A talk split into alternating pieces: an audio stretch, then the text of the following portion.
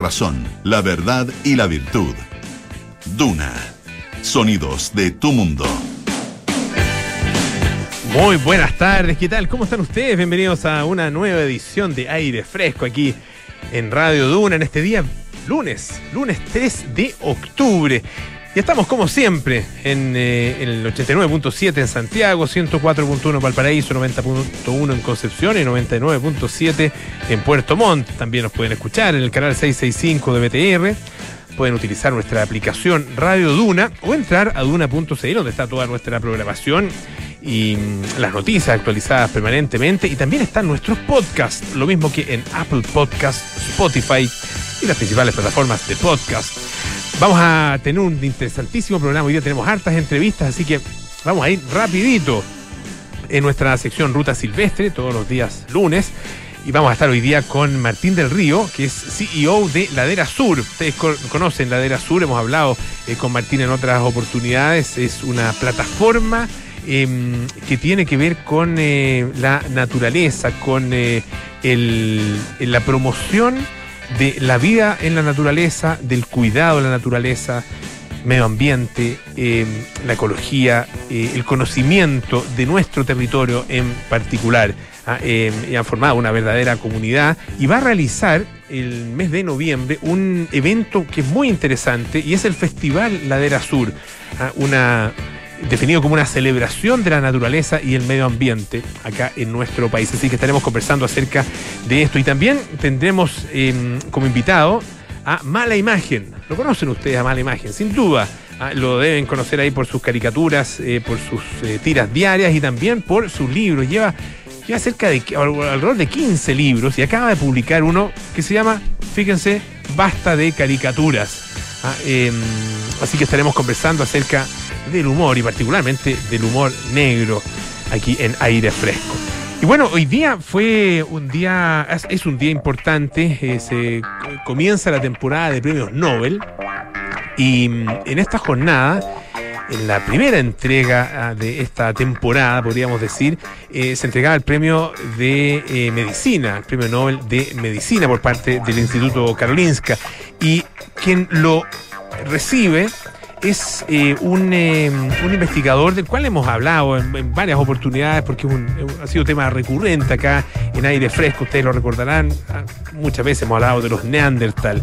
Bueno, y Svante Pavo, ah, que es eh, investigador en, esta, en este momento del Instituto Max Planck allá en Alemania, él es sueco de, origen, y acaba de ser galardonado con este Premio Nobel de Medicina 2022 y tiene que ver con su aporte en el estudio de eh, los genomas de homínidos extintos, como por ejemplo los Neandertal, ah, y cómo esto explica también la evolución biológica de los seres humanos. Y queremos conversar acerca de esto eh, con eh, un investigador chileno.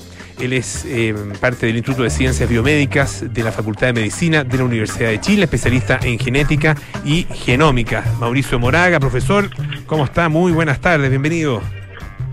¿Qué tal? ¿Cómo está? Muy buenas tardes.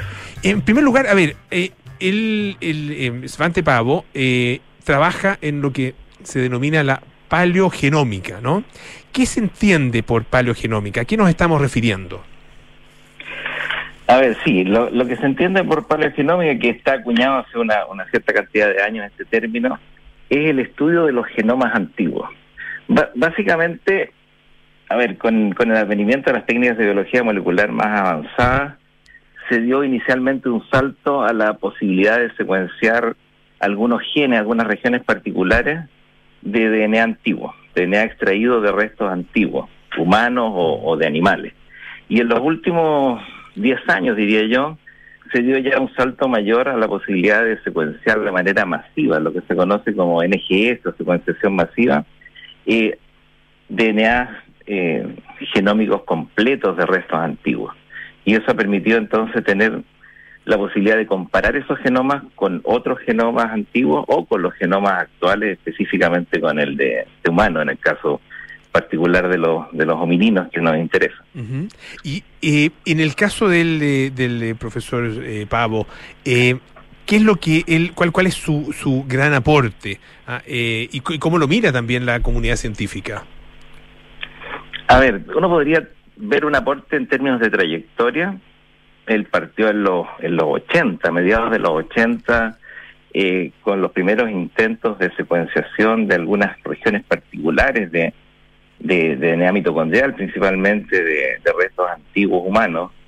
Partió inicialmente con el, la clonación de una de algunos fragmentos de DNA de una momia egipcia, una cosa que no llegó a resultados importantes, pero pero pero abrió la puerta a esta a esta área fascinante de estudio y de ahí y como le, en, en, términos históricos, en términos de esta de esta línea de tiempo tuvo impacto fundamental en diversos hallazgos, en diversos eh, desarrollos en términos de secuenciación de animales extintos y también de humanos extintos. Ahora, si uno quisiera poner los puntos clave es la secuenciación del genoma de Neandertal, yeah. claramente por ahí por el 2010, 2011.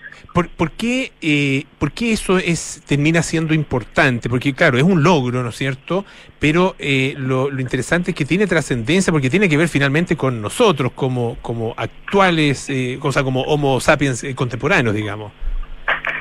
Exacto, es, es, un, es un logro importante desde el punto de vista metodológico y del desarrollo tecnológico porque es lograr la secuencia casi completa del genoma de un individuo, de un organismo que había fallecido, digamos, hace 35 o 40 mil años. Es decir, es, en ese sentido es importantísimo.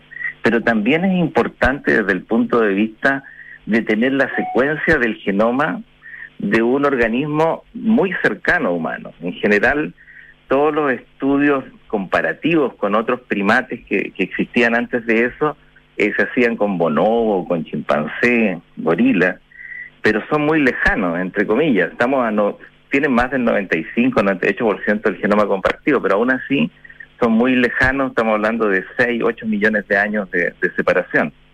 En cambio, con Neandertal estamos hablando de una especie que se separó hace no más de 300.000 años, probablemente de un ancestro común respecto a, Sapiens, y que aparentemente además mantuvo ciertas posibilidades de, de aparearse con Sapiens. Entonces, eh, del punto de vista de la, de la genómica comparada, es una herramienta maravillosa para, para buscar justamente esas pequeñas diferencias que tanto Sapiens como Neandertal y Denisova tienen respecto a otros primates y que constituyen de algún modo lo, la génesis del humano, por decirlo así.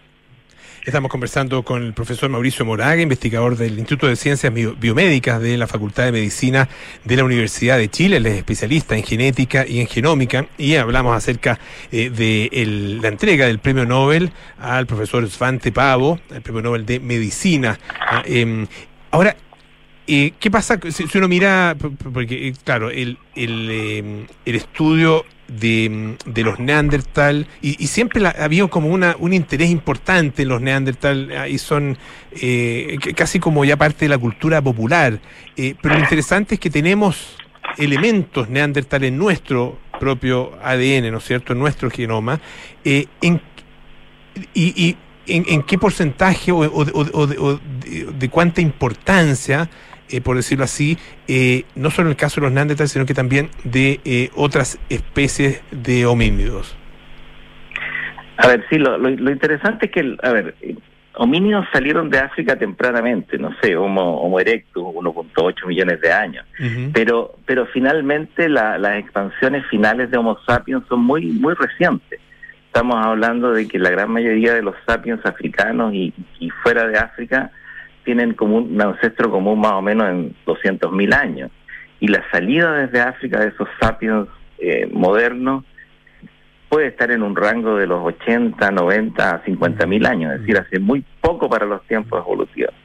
Y, y lo interesante es que estos sapiens, que finalmente son todos los sapiens que actualmente hay fuera de África, eh, tienen pequeñas señales, un 2, 3, hasta 6% dependiendo del grupo, de elementos que aparentemente fueron adquiridos a partir de la cruza con Neandertal o con Denisova, que es este otro uh -huh. grupo de, de, homininos que estaban en eh, más hacia Asia y que también eh, son parientes de, de, Neandertal. Entonces, eh, lo, lo, lo, fascinante de secuenciar un genoma de estos organismos antiguos es que se encuentran estas trazas, estos pequeños fragmentos de genoma Neandertal, se pueden identificar luego en en los humanos actuales. y se puede entonces, eh, digamos, inferir un contacto, un cruzamiento con ellos. Pero ese, ese cruce es, eh, para entender bien, posterior a la, a la salida desde África hacia, sobre todo, el continente europeo de eh, los Homo sapiens, digamos, de más contemporáneos, de hace, de hace no sé, 70.000 años, ¿no? Eh, ¿Ahí es donde se produce este cruce con los Neandertal y, y, y, y se expande posteriormente? Exacto, Sapiens de algún modo está evolucionando en África y en otros lugares, eh, eh, básicamente en África, y Neandertal está eh, evolucionando en, en Europa, y en parte de Medio Oriente y algo de Asia, y, y Denisova en Asia. Y claro, estos, estos sapiens que ya se expanden a partir de los 50, 60 mil años y ocupan Asia y, y, y, Europa, se topan con Neandertal, se topan con Denisova, se encuentran en estos territorios hace, no sé, 40, 50 mil años, quizá menos, y ahí ocurren estos eventos de cruza, esto que se conoce en, en genética como, como introgresión, es decir, algunos genes que persisten entonces en los humanos y que vienen de estas cruzas cuando todavía había cierta, menos barreras reproductivas probablemente entre estas especies. ¿Qué, eh, ¿Cuáles son un poco los, los, los, los caminos y, la, y las, eh, las preguntas que siguen abiertas en términos eh, de, de, la composición del genoma de, de, de los eh, humanos contemporáneos? Ah, eh, ¿Hay todavía preguntas eh, en ese sentido de, de cuáles son los, los distintos componentes y cuál es, ha sido como la trayectoria genética del, del humano de hoy? Eh, claro, la, a ver, el, el, lo, los análisis, digamos, los descubrimientos respecto al genoma de, de Neandertal y de Erizoa, lo que abren justamente es esa puerta que yo te comentaba al comienzo, eh, como para poder ir a mirar lo que compartimos con ellos y lo que no compartimos con ellos en este en esta fracción de genoma eh, que no compartimos con los demás primates uh -huh. y, y, que de, y que de algún modo tienen que ver con esta naturaleza particular de los humanos por ejemplo, en, en, los primeros trabajos con Neandertal de, de él describió eh, genes asociados con el lenguaje y, se dio cuenta de que las variantes que tenía Neandertal eran similares a las variantes humanas y distintas a las variantes de chimpancé y bonobo. Entonces, de que había la posibilidad de que Neandertal hubiera podido tener un lenguaje similar al humano. Entonces, desde ese punto de vista, todo lo que se pueda encontrar igual entre Neandertal y, Sapiens y distinto de otros primates es algo que surgió hace no más de 600, 300 mil años y que tiene alguna y que ha, de, ha definido en parte las, las, peculiaridades de estas especies. Y por otro lado, aquello que que no compartimos con Neandertal, eh, pod podrían ser justamente las características que definen al sapiens actual y que, y que en el fondo nos conducen a esta trayectoria que nos lleva a desarrollar cultura, etcétera, etcétera. Y, claro, y, una de las preguntas además que existe y, que permanece siempre, ¿no es cierto?, es por qué eh, finalmente eh, se, se, el, desarrollo eh, histórico eh, prefiere de alguna manera a el sapiens o al, humano actual y no al neandertal o a otras, a otras de las especies, ¿no? Ah, ¿Por qué hubo, hay, hay finalmente preeminencia de unos por sobre los otros? Claro, ahí, ahí, hay mucho mucho que hablar. Es decir, el mismo Hermante Pavo eh, plantea de que de que estos humanos, estos sapiens que salen de África hace 50.000 años, tienen algo de locos, digamos, algo de aventureros, porque de todas las otras especies hay que pensar de que, como yo te comentaba, eh, Erectus tuvo 1. algo millones de años fuera de África y no se expandió de manera tan extrema. Neandertal permaneció básicamente en Europa y Medio Oriente entonces, esta expansión, esta, esta locura por ocupar espacio y, desplazarse hacia otras regiones del mundo, a lo mejor es una de las características particulares de Sapiens que lo lleva finalmente a, volver a, expandirse a todo el, el, globo, a diferencia de las otras especies que se mantienen un poco más restringidas a espacios ecológicos particulares. Y esa, y esa, esa tendencia puede ser uno de los, de alguna manera, de los secretos de su supervivencia. Eh, posiblemente, o, o, y, el, y probablemente el sino de su, de su fin. Claro, en el caso de, bueno, claro, sí, sí. Pero, sí. pero, pero claro, puede ser el, puede ser por supuesto la uno de los factores mm. que, que determinaron su, su capacidad de adaptarse bueno, también la cultura, en el fondo, el desarrollo del sistema nervioso, que también es una cosa que está, ha estado explorando Pau en estos últimos años, eh, es un tema fundamental ahí, porque eh, es la cultura finalmente y el desarrollo lo que le permite a este humano expandirse hacia espacios en que, desde el punto de vista biológico, es difícil eh, pensar que pudiese sobrevivir sin, sin modificar el espacio en el cual se, se instala, digamos. Profesor Mauricio Moraga, investigador del Instituto de Ciencias Biomédicas, Facultad de Medicina de la Universidad de Chile, especialista además en genética y genómica. Muchísimas gracias por haber atendido nuestro llamado y estar esta tarde aquí en Radio Duna. Que tenga buenas tardes, ¿ah? hasta luego. Muchas gracias, que esté muy bien. Vamos a escuchar a Blur Country House.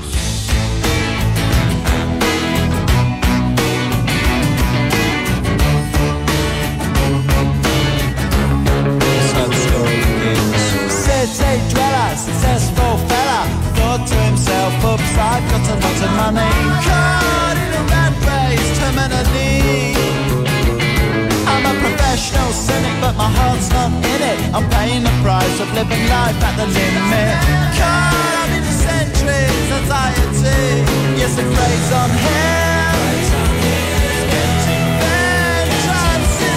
Lives in a house, very big house in the country.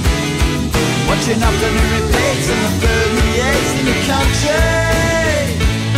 He takes a manner of pills and piles up analyst bills in the country. Oh, it's like an animal farm, that's a rural charm in the country. He's got morning glory and life's a different story. Everything's going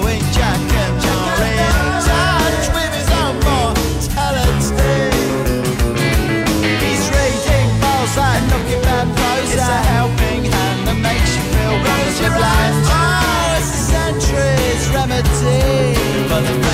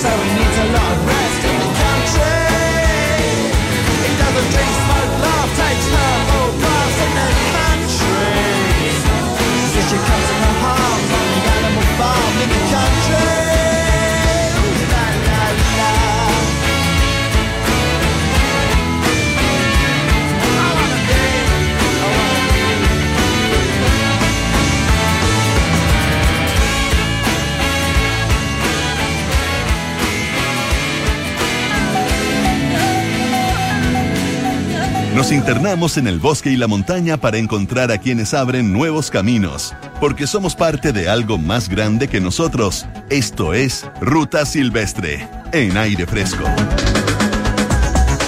Ya estamos listos para nuestra sección Ruta Silvestre, aquí en aire fresco. Y em, se va a realizar en los días 18, 19 y 20 de noviembre, todavía queda, pero hay que anunciarlo esto y hay que promoverlo con harta anticipación, porque se trata de un festival bastante inédito, eh, un festival que no solo es musical, sino que tiene muchos componentes.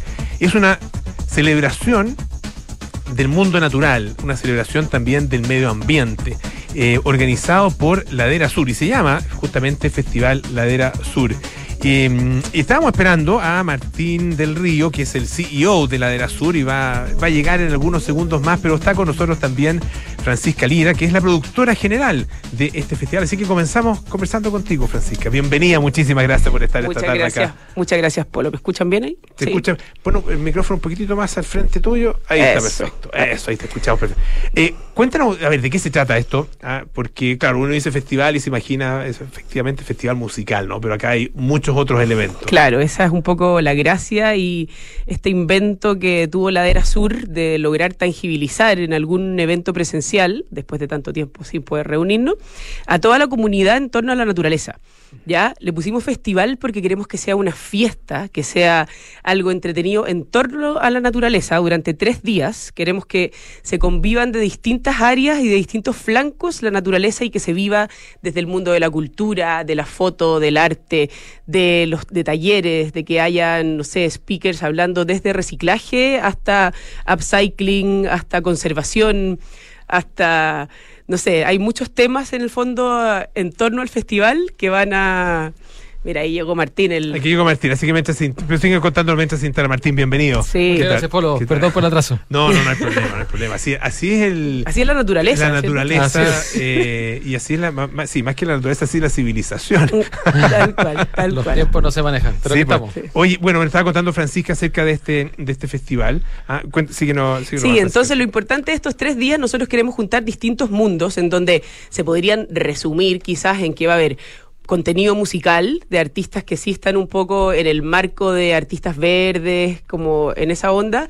También un gran punto, y creo que es te diría que el corazón son como los speakers y los contenidos. Vamos a hablar de energías renovables, de upcycling, de turismo, de electromovilidad, de deportividad outdoor, de huertos, viveras, viveros, naturaleza humana, etcétera. Y también otra parte súper importante es que vamos a tener un gran mercado, que le llamamos el mercado bosque, en donde van a haber casi 100, Martín, o más de 100 emprendedores sustentables. Quisimos darle cabida a pequeños emprendedores, tanto y a marcas reconocidas como que ya están conocidas, que son marcas que están preocupados por el medio ambiente y la huella que están dejando. Eh, Martín, eh, Martín del Río, CEO de Ladera Sur, ¿qué, qué inspira el festival? ¿Por- ¿De, de dónde surge la idea eh, y de alguna forma la necesidad de realizarlo? Perfecto.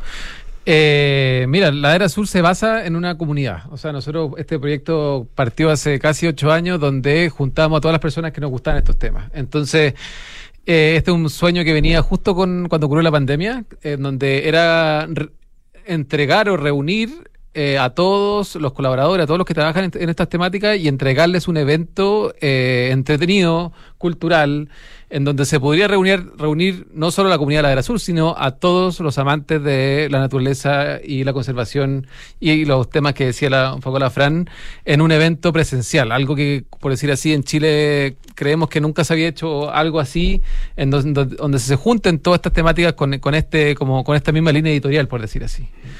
Entonces eso es como lo que nos motivó a nosotros en crear una instancia, como te decía, totalmente inspiradora eh, y, también transformadora, porque lo que nosotros queremos es que, que después que las personas, las personas que vayan a este, a este festival, alguna semillita que en, su, en sus cabezas y, y se empiece a generar el cambio. Sí, sí, e- Esa es como también nuestra misión como la de Sur, o sea, es reconectar y, y es tratar de, de generar un impacto para que de alguna forma estemos educando a, a- a todos los amantes de estos temas y que seamos cada vez más. Eh, tú, tú obviamente te mueves en el, en el tema medioambiental y en la Mm. naturaleza y todo permanentemente, pero en estos ocho años, ¿de qué manera has visto eh, desarrollarse Mm. estas, estas temáticas en términos de la, el impacto que tienen en la opinión pública y en la, en la conversación a, eh, a- a distintos niveles, eh, eh, tanto, tanto de ciudadanos, a nivel de ciudadanos, como a nivel también de, de autoridades o de em, tomadores de decisiones? Perfecto. Mira, hasta antes de la pandemia íbamos, pero como avión. Eh, bueno, acuérdate cuando antes del estallido social también, digo, como... Como que íbamos, a- a- íbamos sí. en, con un, en, una, en un ascenso Sí. que además con miras a la COP25. Como que ahí COP25. se iba a cristalizar muchas cosas y, y Sí. después se fue todo. Ahí, ahí cayó todo, pero, pero de alguna forma también a mí, eh, entre el estallido social y la pandemia, eh, aunque obviamente, como dices tú, a nivel de, de primera plana, perdimos, perdimos Mm. potencia. Bueno, el estallido social nos, habló de una crisis socioambiental y después la, la pandemia también hablaba de, de que, bueno, teoría habla de este virus que viene de, de la crisis de la biodiversidad. Entonces, finalmente, finalmente todas las temáticas eh, importantes que vivimos como no solo Chile, sino a nivel mundial, están relacionadas con el medio ambiente.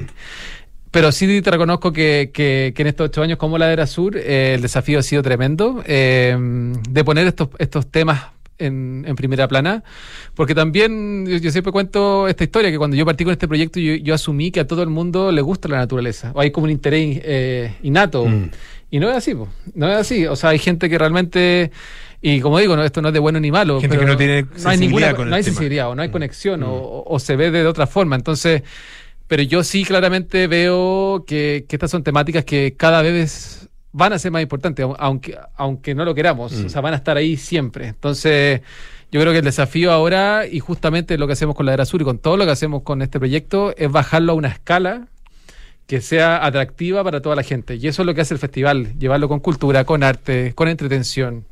Claro, queremos que, perdón, como que en el fondo en todo el mundo de los fanáticos de la naturaleza se amplíe en este festival. Están todos invitados, o sea, las familias, las mamás con niños que quieren venir a sembrar alguna semilla en ello, aquí tienen su espacio. Los que quizás la persona que no es tan fanática de la naturaleza, pero se va a venir la Navidad, vamos a estar a fines de noviembre y quiere quizás comprar sustentable, también va a haber espacio para ellos. Al fanático de los an- animales, al fanático del reciclaje, que quizás pueden ser diferentes, al montañista, al deportista outdoor, va a haber cabida para todos si queremos reunirlos en esta fiesta de la naturaleza. Es como, es el desafío. ¿Cómo es esta convocatoria? Estamos eh, conversando, les recuerdo, eh, con eh, Francisca Lira, productora general del Festival Ladera Sur, a quien escuchaban recién, y también con Martín del Río, que es CEO de Ladera Sur. Eh, ¿Cómo es, es la convocatoria? ¿Es ustedes la están realizando ahora? ¿Es abierta? Eh, ¿qué, qué, qué tiene que hacer eh, que una persona Perfecto. o una institución o una empresa o una Mira, organización que quiera participar? Estamos súper a tiempo, Polo. Eh, nos queda un mes.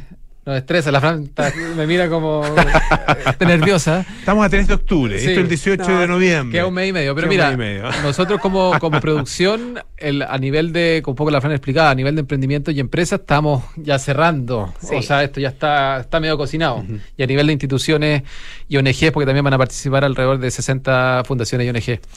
Eh, pero la, ¿por qué estamos aquí? Es porque esto es un, abier- esto es un evento que, que es para todos y hoy día lo veíamos en pauta, día lunes, eh, alrededor, creemos, esta es una primicia, la semana del 17 de octubre, no sabemos cuándo, pero ahí se debería publicar ya todo el line-up completo, el valor de las entradas. O sea, vamos a tener un mes para explicarles a todos lo entretenido que va a ser este evento y como para explicarlo muy bien, eh, están todos invitados. O sea, es un, e- es un evento abierto. eh, con público, o sea, con intereses para todos y, y la convocatoria, como digo, es abierta. O sea, el que quiera va a poder ir, estar con, con- es lo entretenido, son alrededor, hoy día contábamos casi 100 speakers, a todos los, los, los expertos de estos temas, a la gente que quiera verlos, conocerlos, hacerles preguntas. Esta es una oportunidad única para, para verlo ahí, o sea, en vivo. Hay, además, no, bueno, nosotros hemos, hemos tenido acá en el programa mucha, eh, muchas personas que están conectadas con el tema de la, con la naturaleza y con el medio ambiente de las más diversas maneras, desde el deporte eh, hasta la investigación, qué sé yo. Eh, y hay muy buenos eh, eh, voceros, digamos, ah, de, No, esta- y- de estas temáticas. Hay gente, gente que sabe mucho y que, y que se ha desarrollado ah, de, de una manera más... Y, y, bueno, además que, que con este elemento de la motivación, ah, porque efectivamente es gente que tiene... No, no, no es que no, no, no tienen un simple gusto, tienen pasión y vocación ah, por lo que hacen. Ah, eh, así que, me- O sea, todos sin ellos duda puedo- que va a haber muy buenos representantes. Nosotros que te seguimos en tu, en tu programa de radio, muchos que aparecen acá, como Guy Wembo, la Geraldine McKinnon, que ha estado acá, Ujú. artistas, o sea, toda esta red que con la Era Sur hemos, hemos construido en conjunto estos ocho años, es como lo que te decía al principio, es como que estamos tirando todo lo que hemos hecho estos ocho años en un evento de tres días, como que estén todos, como es- y, y lo, lo que es clave, como tú lo explicabas, eh, y el proyecto Ladera Sur también lo toma, que es multidisciplinar. O sea, el- el- la conexión con la naturaleza, este no es un evento solamente, por decir así, a los, a los verdes o a los, a los que les gusta la conservación. Si a ti te gusta la ilustración, hay un panel de ilustración. Si te gusta el mar, va a haber un panel de océano. Si, si te gusta el deporte, va a haber un panel de montañistas. O sea, queremos, como digo, porque solo, eso siempre lo, lo vemos con la, Fran, con la Fran en las presentaciones, cada uno de estos nichos es un mundo en sí. Yo creo que usted, tú también lo tienes súper claro y, y entonces, pero la idea es juntar a todos estos nichos. Y, y así el mensaje va a ser más poderoso y más entretenido para la gente. No hemos hablado dónde va a ser. Mira, es en la casona Santa Rosa de Apoquindo, hasta que queda en Padre Hurtado con Colón. Con Colón, es un parque precioso en donde hay una casona patrimonial donde vivió el primer presidente de Chile, entonces además tiene un- una carga histórica ahí potente. Em, y sí, es dentro del parque y en la casona también vamos a tener un par de sorpresas, van a haber exposiciones también, tanto como dice Martín, todos los que- interesados, pero ponte tú, los niños van a ser gratis. Menos de 12 años entran gratis, entonces van a tener ahí una gran cantidad de variedad de cosas para hacer para ellos, desde talleres de huerto hasta unas capas de superhéroe y otras papitas que podemos ir contando si nos invitáis más cercano al festival. De, no, de todas maneras, eh, cuenten con nosotros, con eh, eh, nuestra, nuestra plataforma, con estos micrófonos también, siempre bienvenidos para, para esta iniciativa, también eh, para otras, por supuesto. Ah, siempre estamos interesados en estos temas. Martín del Río, CEO de Ladera Sur, Francisca Lira, productora general del Festival Ladera Sur, 18, 19 y 20 de noviembre, fin de semana, buen tiempo, ah, Claro. probablemente, así que una gran oportunidad y un muy buen, no solo panorama, sino que además una oportunidad para todas las personas que estén interesadas de profundizar en, en esta materia. Muchas gracias. ¿ah? Muchas gracias por muy bien. Lo esperamos. No, y, y- y de verdad, cuando quieran, ah, acá estamos aquí para, para entregarles espacio. Eh, oye, y varias cosas importantes. Eh, la Universidad San Sebastián destaca con orgullo el primer lugar nacional en investigación en el área química, según Ranking Simago del 2022. Universidad San Sebastián, vocación por la excelencia.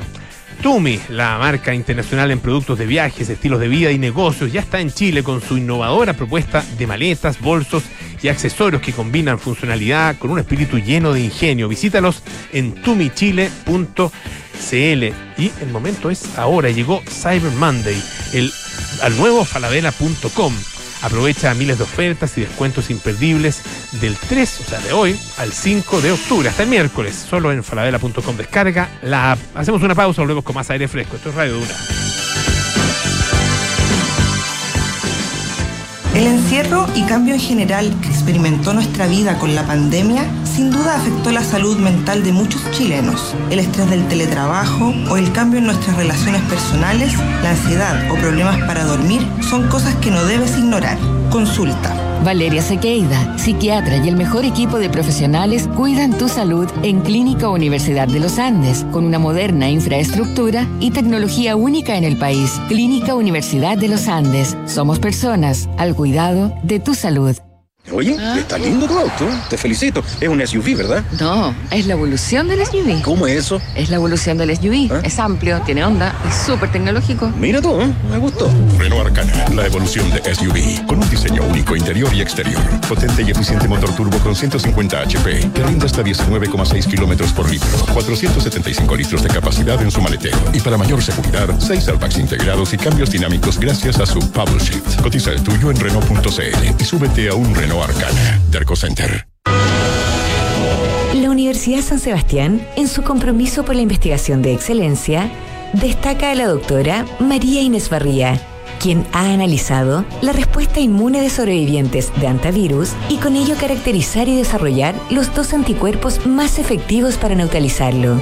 Actualmente, estos anticuerpos son candidato para su uso como tratamiento a través de una vacuna, no solo posinfección, sino que también en preinfección para personas en alto riesgo de exposición al virus. Universidad San Sebastián. Vocación por la excelencia. Enfrentar el cambio climático es tarea de todos. Duna, por un futuro más sostenible. Las energías limpias continúan su expansión global. Según el último informe de la Agencia Internacional de Energía, la producción mundial de hidrógeno verde rondará entre los 16 y 24 millones de toneladas al 2030, si los proyectos que hoy están en carpeta se concretan. La estimación del organismo internacional confirma el gran potencial que tiene el hidrógeno verde para convertirse en el combustible del futuro, cuya tendencia de crecimiento podría acelerarse en caso de que los gobiernos cumplan con sus compromisos de descarbonización. De acuerdo a la entidad energética, el hidrógeno puede contribuir tanto a las ambiciones climáticas como a la seguridad energética si se produce de forma limpia y se utiliza de forma inteligente. Acciona, expertos en el desarrollo de infraestructuras sostenibles para recuperar el planeta. El momento es ahora. Llegó Cyber Monday al nuevo falabella.com. 50% de descuento ropa y zapatillas mujer, hombre y niño, marcas seleccionadas. Solo en falabella.com. Descarga la app. Ofertas válidas del 3 al 5 de octubre de 2022. Términos y condiciones en falabella.com. Maca, ¿qué haces por acá? Hola Javi, qué rico verte. Pensé que estaban de vacaciones. Sí, regresamos ayer. Estuvimos en el sur con los niños dos semanas y nosotros descansamos N. Me imagino. ¿Y cómo hicieron con la casa tanto tiempo? Todo perfecto. Contratamos la alarma de Verisur antes de irnos y resultó genial. Pudimos controlar desde la app la casa y así estar más tranquilos. Ya, qué buena. Protege lo que más quieres con Alarmas Verisur. Contrata llamando al 600-385-0003 o en verisur.cl. Activa Verisur. Activa tu tranquilidad. Estás en aire fresco con Polo Ramírez. Ya estamos de vuelta aquí en aire fresco. Esto es Radio Duna. En Clínica Universidad de los Andes entregan a sus pacientes y sus familias una atención médica de calidad a cargo del mejor equipo de especialistas en un entorno acogedor con tecnología única en el país. Personas al cuidado de tu salud. Y conoce Renault Arcana, la evolución del SUV, gracias a sus eh, seis airbags, seis airbags, imagínense, integrados y un completo sistema de seguridad. Renault Arcana está a otro nivel. Cotiza el tuyo en Renault.cl. Bueno, ya está con nosotros esta tarde nuestro ya tercer entrevistado, no, cuarto entrevistado. Ah, eh, ha sido una, una tarde de hartas conversaciones. Estamos con Mala Imagen. Eh, autor de 14 eh, libros ya, eh, autor también de tiras y, y cómics, que, caricaturas, digamos, que se publican semanalmente en el Clinic, están también en sus redes sociales y está presentando, porque publicó muy recientemente, un nuevo libro, Basta de Caricaturas. Bueno, lee esto. Bueno, en primer lugar, bienvenido. Muchas gracias por la invitación. No, muchas gracias a ti por estar acá. Parece como una despedida, ¿o no? Basta de caricaturas. No. Autodespedida, ¿no? No lo pensé cuando le puse el nombre al libro, decía leer así, pero me lo, han- me lo han Te lo- te lo preguntado. han comentado. Sí me, Ya. sí, me lo han preguntado. No, el nombre era por este, bueno, la frase de las caricaturas yo lo escucho hacer, eh, en la discusión política reiteradamente, dicen no hagamos caricaturas, esto es una caricatura, Mm. basta de caricaturas, y de ahí sale el nombre del libro. Pero claro, suena como algo conclusivo, como que se termina aquí, pero no, la, la idea es que no. La, la, la, o sea, eh, la caricatura obviamente tiene un, un, eh, un, eh, significado, pero tiene varios en realidad. Uno lo puede leer de distintas maneras esa, esa palabra. Cuando, cuando te dicen caricatura, ¿en qué piensas tú inmediatamente? La caricatura es una representación en versión mofa de una persona, situación o contexto. En, el- en la discusión política se le da un contexto negativo a la palabra caricatura, como que dicen, estás caricaturizando la discusión. Claro. estás- eh, y los caricaturistas no lo vemos como algo negativo, sino como algo positivo que tiene que ver con la recreación, con el sentido del humor, de, de hacer una, una representación que es una mezcla de fantasía y realidad. Pero generalmente se destacan las cosas más representativas para bien o para mal de la persona caricaturizada. Entonces es como una especie de, de retrato donde uno se tiende a, bus- a buscarle el lado gracioso a, a la persona, situación. ¿Tú cómo empezaste en este trabajo, en, en esta actividad? eh, y, y en general, en- en- claro, me imagino que, que dibujabas de chico ah, eh, eh, y, y eso fue derivando en, en lo que haces hoy día, que claro, podría haber sido, podría haber tomado muchos caminos distintos en términos del, del tipo de humor, eh, o el tipo de caricatura y también el tipo de humor. Eh, y, y tomaste el camino de alguna manera del humor negro, ¿ah? Sí. Eh, bien, eh, bien, eh, eh, bien, bien definido, ¿no es cierto?, como, como humor negro. Eh, y lo que, bueno, para algunas personas que nos gusta ese tipo de humor, obviamente que lo disfrutamos, pero no es un, no es- pero de repente un tipo de humor que, que está ahí al, al- para muchos al borde de la, de la ofensa, eh, al borde, de, eh, no sé, de la, de la, de la molestia, ah, del insulto incluso. ¿Cómo lo, cómo lo, Eh, lo, lo, lo has- lo sientes tú y cómo lo has desarrollado? Sí, o sea, sí, no. Yo creo que el, el, bueno, el humor negro sí tiende a ser bastante como que está en la delgada línea de ofender y, y no ofender. Pero yo creo que el humor tiene que ir con todo cuando, cuando uno hace algo, cuando uno trabaja en un tema. eh, porque si uno se está conteniendo de no molestar, de, de- que sea algo muy neutral, va a quedar algo muy forzado muy eh, contenido. Y yo creo que el humor tiene la, la, la misión y el desafío de ser, eh, de, de mover un poco el, el piso de, de decir, no sé, de, de- de generar debate.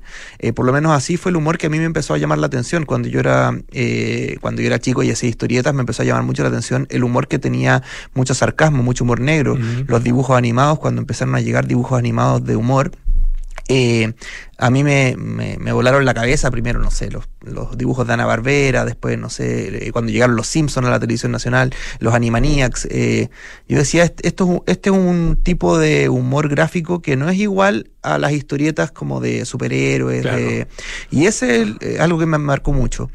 Eh, y claro, después cuando me empecé a publicar dibujos de, de sátira política, eh, en sátira política se tocan temas muy delicados generalmente y, y, la- y mucha gente tiende a enojarse. Y empecé a acostumbrarme también a que la gente se enojara, sobre todo en los periodos más, más álgidos, en las elecciones, qué sé yo. Eh, pero también le encontré el gustito a que a eso de que de generar reacciones negativas o positivas yo yo encuentro que es mejor eso que hayan reacciones aunque sean agresivas a lo que uno hace versus que no pase nada que pase como colado Claro, el, el, eh, ahora esas reacciones hoy día eh, probablemente además son muy, muy iracundas en muchos casos, muy expresivas, ah, eh, de repente incluso sin límite. Estoy pensando en las redes sociales, lo que pasa en Twitter, por ejemplo. ¿Cómo, cómo vives ese mundo? Eh, el- yo soy bastante partícipe de las redes sociales, me gusta mucho Twitter, eh, pero sí, es la red social del odio y la destrucción, entonces como que hay que estar con- preparado para las peleas y, y no es una red social amigable sí, para, para que redes pa- sociales claro, lo que pasa es amigables que- hay otra. Eh, tú tienes la, eh, la capacidad de convertir eso Sí. en, en otra cosa. Claro, en convertirlo en humor, convertirlo en un dibujo. Entonces, eh, eh, claro, se vive, me imagino, teniendo esa capacidad de manera distinta. Sí, como que las ocupo un poco de para enterarme de lo que está pasando Ajá. y también eh, muchas ideas salen de, de, de- de la lectura que hago de la situación en redes sociales, que es más rápida que, eh, no sé, es que esperar las noticias a, a la hora del almuerzo Claro. o verlas solamente en la mañana, como que las redes sociales tienen esa cosa que es más inmediato, lo que va pasando te vas enterando al tiro y me hice bastante usuario de eso y también eh, lo integro en, en, en mi historieta. Estamos conversando con Mala Imagen a propósito de su último libro, su más reciente libro, Basta de caricaturas. Eh, hay, hay aquí obviamente humor político, pero hay, hay otro tipo, hay, o sea, hay humor fuera de lo político, pero siempre contingente. Ah, Sí. eh, y, y una de las, de las gracias es que, claro, uno eh, reconoce muchas de las de alguna forma conversaciones que están dándose dentro de la sociedad y que muchas de ellas están en las redes sociales, pero también muchas otras en los medios de comunicación o en la conversación directa entre las personas. Eh, sí, yo quería hacer un libro que fuera eh, de temas más amplios que no solamente eh, lo que es la política chilena. Este libro, la gracia que tiene es que son situaciones más cotidianas, los personajes son todos ficticios eh, y sin embargo se tocan temas de la eh, contingencia actual, de qué sé yo, se habla de temas que surgieron con la pandemia, con el tema de la inflación, con el tema de la, de la frustración, de, hay mucho de reflexión en el libro que a veces yo tenía como sentimientos de, de cómo seguir para adelante y lo, lo transformaba en un dibujo y bueno, ya le ponía la cara de otra, de otra persona inventada, pero quizás son reflexiones más personales. Es un libro bien personal y bien eh, que fie- fue bien bonito de hacer también porque yo necesitaba caras de personas para, para dibujar y no se me ocurría de dónde buscar esas caras porque tenía que buscar caras no de personas que existiesen, sino de, de personas X, por decirlo O sea, de alguna manera. No, no- no tenías modelos tan, eh, tan, tan claros, tan definidos. Claro, porque si yo dibujo una tira para el, para el The Clinic donde yo publico y tengo que dibujar un ministro, copio al ministro y Claro. lo tengo listo. Aquí necesitaba caras de personas y yo le pedí a la gente eh, por Twitter que me, si alguien quería aparecer en el libro que me mandara una foto de su rostro. Mira. y me llegaron mucho, muchas caras y, y fue bonito porque ellos no sabían qué iba a hacer yo con la cara, si les iba a gustar el dibujo, si les iba a gustar la viñeta que dibujé. Eh, y entonces fue como una confianza a ciegas de mucha gente que me prestó su rostro y que después yo la incluí en este libro para, para que tuviera muchos dibujos inéditos, muchos dibujos nuevos y, y nada, quedó bien bonito. Y además este libro eh, sale dentro de los 15 años de carrera que estoy cumpliendo este año. Entonces es un libro especial para mí bueno, y espero que para la gente cuando lo lea también lo sienta así. ¿Qué tiene que eh, contener un, un acontecimiento, una situación o un personaje para, para que sea eh, eh, material o buen material eh, de humor y particularmente de humor gráfico? Yo creo que tiene que ser interesante la situación, o sea, la- el tema. Eh, yo trato de no dibujar algo solamente porque sé que le, que le puede ir bien. Eh, no estoy buscando como el viral, eh, por decirlo de alguna manera. Trato de dibujar los temas que semana a semana me parecen interesantes. eh, y cuando tengo el tema, empiezo a buscar los personajes. Eh, y tienden a estar los personajes vinculados al tema que, que quiero retratar, pero escogerlos eh, pasa primero con de qué situación se va a hablar. Eh, yo trato de hacer un resumen semanal eh, de 12 cuadros, que es la historieta que publico eh, ahora, antes hacía en papel, pero ahora es en, en internet. Y ahí trato de juntar los temas que se van acumulando en la semana y, algún tema que crea importante registrar. Estamos conversando, les recuerdo, con Mala Imagen a propósito de su libro Basta de caricaturas. Eh, el, en el, claro, uno, uno mira eh, una publicación y mira, y mira el trabajo en los medios de comunicación desde, desde un, determinado punto de vista eh, y, puede considerar eh, o, más bien lee dentro de, esa, de esas publicaciones y de esos medios visiones con las que puede o no puede estar de acuerdo, ¿no es cierto? Pu- Puede compartirlas o no compartirlas. En ese sentido, ¿qué tan importante para ti es la, la toma de posición frente a estos acontecimientos? Eh, o, o- o puedes, en definitiva, hablar de acontecimientos que te dejan a ti indiferente? Eh, yo creo que es importante y creo que es, eh, es imposible abstraerse porque cuando el autor o la autora hace un algo, hay mucho de, del creador o la creadora en ese algo. Entonces, creo que diferenciarme, como que tratar de ser neutral en mi trabajo, sobre todo cuando son de temas de contingencia, es difícil y aunque lo intentara, creo que es medio imposible. Entonces, yo eh, siempre he ocupado los dibujos y las historietas para expresarme y además comunicar. Eh, yo soy no soy tan bueno para hablar. Ahora con el tiempo he tenido que aprender a hablar en entrevistas y cosas, pero, pero yo he sido siempre muy callado. Entonces, eh, los dibujos es la forma donde yo eh, desarrollo una, una idea y en esa idea está mucho de, de mis ideas.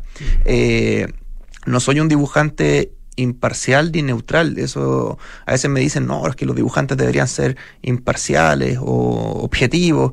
Y yo digo, no se me ocurre ninguno que sea así porque yo veo todos los otros autores y, y no creo que sean imparciales ni objetivos ni que fueran como una cosa robótica. Y, y creo que nadie es así porque las personas tienen una opinión y la expresan a través de las cosas que hacen, sea qué sé yo, sea su trabajo, sea música, sea teatro, sea lo que sea. Eh, y yo lo hago en mis dibujos, entonces no, no busco esa imparcialidad y objetividad que alguna gente, mm, no sé por qué, cree que tiene que haber. Yo no creo que sea así y, y no, y, no, y no lo logro tampoco, o sea, no lo lograría. Eh, eh, han, han, te han tocado tiempos bien, eh, bien interesantes, yo creo que te- tiempos interesantes para eh, en general eh, em, observador de la actualidad, de la contingencia, en el papel que sea, como periodista para algunos, qué sé yo, bueno, como actor directamente, el caso de muchos políticos, ¿no? Pero también el caso de un, eh, de un artista, ah, eh, un artista que está concentrado también en la, en la actualidad. Eh, y hay un momento que es el, el tema, el, momento del estallido, que fue, bueno, muy transformador, ¿no es cierto? Fue un momento revolucionario, por así decirlo, dentro de nuestra eh, evolución eh, o nuestra historia reciente, evolución política reciente. Eh, y ahí tú sacaste un libro, bueno, una caricatura que es muy icónica, ¿no es cierto? Esto no prendió.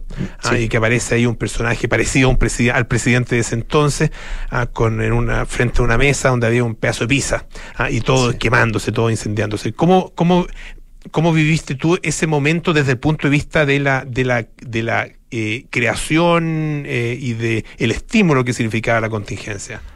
Era una, un sobreestímulo de, de una situación muy, muy potente, muy candente y, y que estaba pasando ahí, ahí mismo, digamos.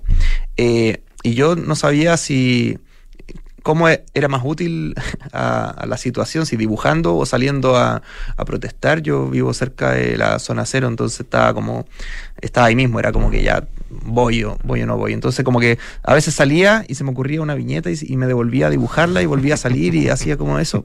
Pero de la parte creativa era muy estimulante porque estaban pasando muchas situaciones, pero también situaciones muy eh, delicadas y muy Claro. graves. O sea, fueron, eh, había, había muertes, había mutilaciones, Había cosas súper dramáticas. Y eso, eso- es algo que tú decías que para, para hacer humor eh, no te pones límites.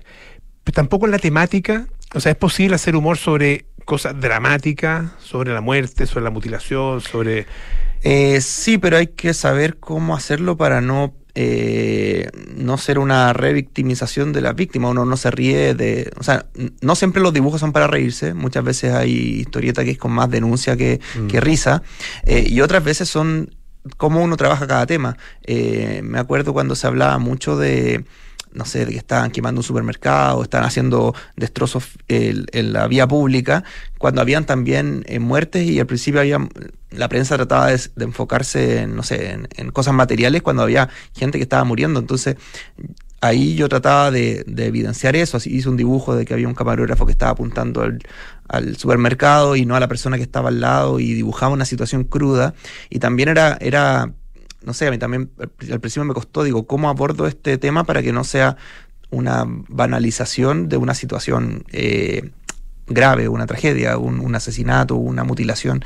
Eh, y eso me pasa constantemente en el tema de la sátira política porque se tienden a conversar temas eh, delicados, o sea, cuando hay discusión sobre, qué sé yo, el tema del aborto o la pena de muerte o esas temáticas que son las más no sé, las llamadas temáticas valóricas, eh, uno, no uno tiene que ver cómo trabajarlas para que no sea una un- como una falta de respeto, a menos de que uno quiera hacer una falta de respeto a, qué sé yo, una situación terrible, pero no, no se da tanto. Lo que se da más es caricaturizar eh, otros otras aristas de ese tema, que los fanatismos de, de, algunas posturas, eh, cómo se aborda la temática a través de la política, a través de la religión, qué sé yo, eh, ot- otras formas de ver el mismo tema. Eh, el, el humor gráfico es obviamente, eh, está el, el dibujo, la gráfica, eh, eh, la parte visual y también está, no quiero decir contenido, porque el contenido finalmente es todo, es una, es una unidad, pero está el texto, por así decirlo, y está la temática de la cual se trata, qué sé yo. ¿Qué, qué manda en el caso de tu, de tu trabajo y cómo lo vas realizando? Yo surge, surge la imagen, surge eh, el texto, la idea, cómo, cómo, cómo va, eh, cómo, cómo va naciendo y cómo se desarrolla. Cuando empecé en esto del humor gráfico, hacía un dibujo de cualquier cosa y después trataba de inventarle un texto a ese dibujo. Lo que era una forma bastante, bastante absurda de, de trabajo y que me hizo hacer, muchos dibujos que nunca terminaron en nada. Ahora pero, lo hago al Pero revés. que es un ejercicio posible. Ah, Sí, eh, de sí, hecho, uno, sí. de, de hecho, estoy pensando, en, por ejemplo, en el concurso que no sé si todavía lo tiene la revista New Yorker, que eh, pone una, un dibujo sin texto y la gente tiene que enviar eh, propuestas de cuál, cuál podría ser el texto de ese. el- el- el- la- la- y, y salen cosas muy interesantes. Sí, sí, sí, sí, puede funcionar y de hecho mucho tiempo me funcionó, eh, pero después lo empecé a invertir eh, y sobre todo cuando tenía plazos muy acotados de que tenía que sacar ciertas eh, historietas sobre algunos temas, me centraba más en tener primero la idea, el guion y después ponerme a dibujar. Así lo hago actualmente, pero creo que ambas cosas tienen que ser importantes. Si bien mis dibujos son bastante limitados en lo, en lo técnico, eh, sí trato de que sean carismáticos, sí que se note quién, quién es el personaje, que las expresiones sean entretenidas eh, y que el guion sea, sea bueno. Tien- Siento que tiene que ser un equilibrio entre ambas cosas. Le queremos agradecer muchísimo a Mala Imagen, autor de Basta de Caricatura, su libro número 14, que está en librerías, por supuesto. eh, est- publica también Mala Imagen en el Clinic y en tus redes sociales. Mala Imagen, me Sí, me imagino. buscan como eh, Mala Imagen en Mala Imagen en Instagram. Instagram. Ujú. Y en todos lados. Muchísimas gracias. ¿ah? Gracias a ustedes por muy bien. Ya nos vamos, viene Cartas Notables con Bárbara Espejo, luego Nada Personal con María del Carmen Rodríguez. Mira, así tal cual, ¡paf! Eh, Terapia Chilense con María José Ollea, Arturo Fontaine y Andrés Benítez. Sintonía Crónica Epitafios con Bárbara Espejo y Rodrigo Santa María. Y nosotros nos juntamos mañana a las 6 de la tarde para más aire fresco. Que esté muy bien, chao.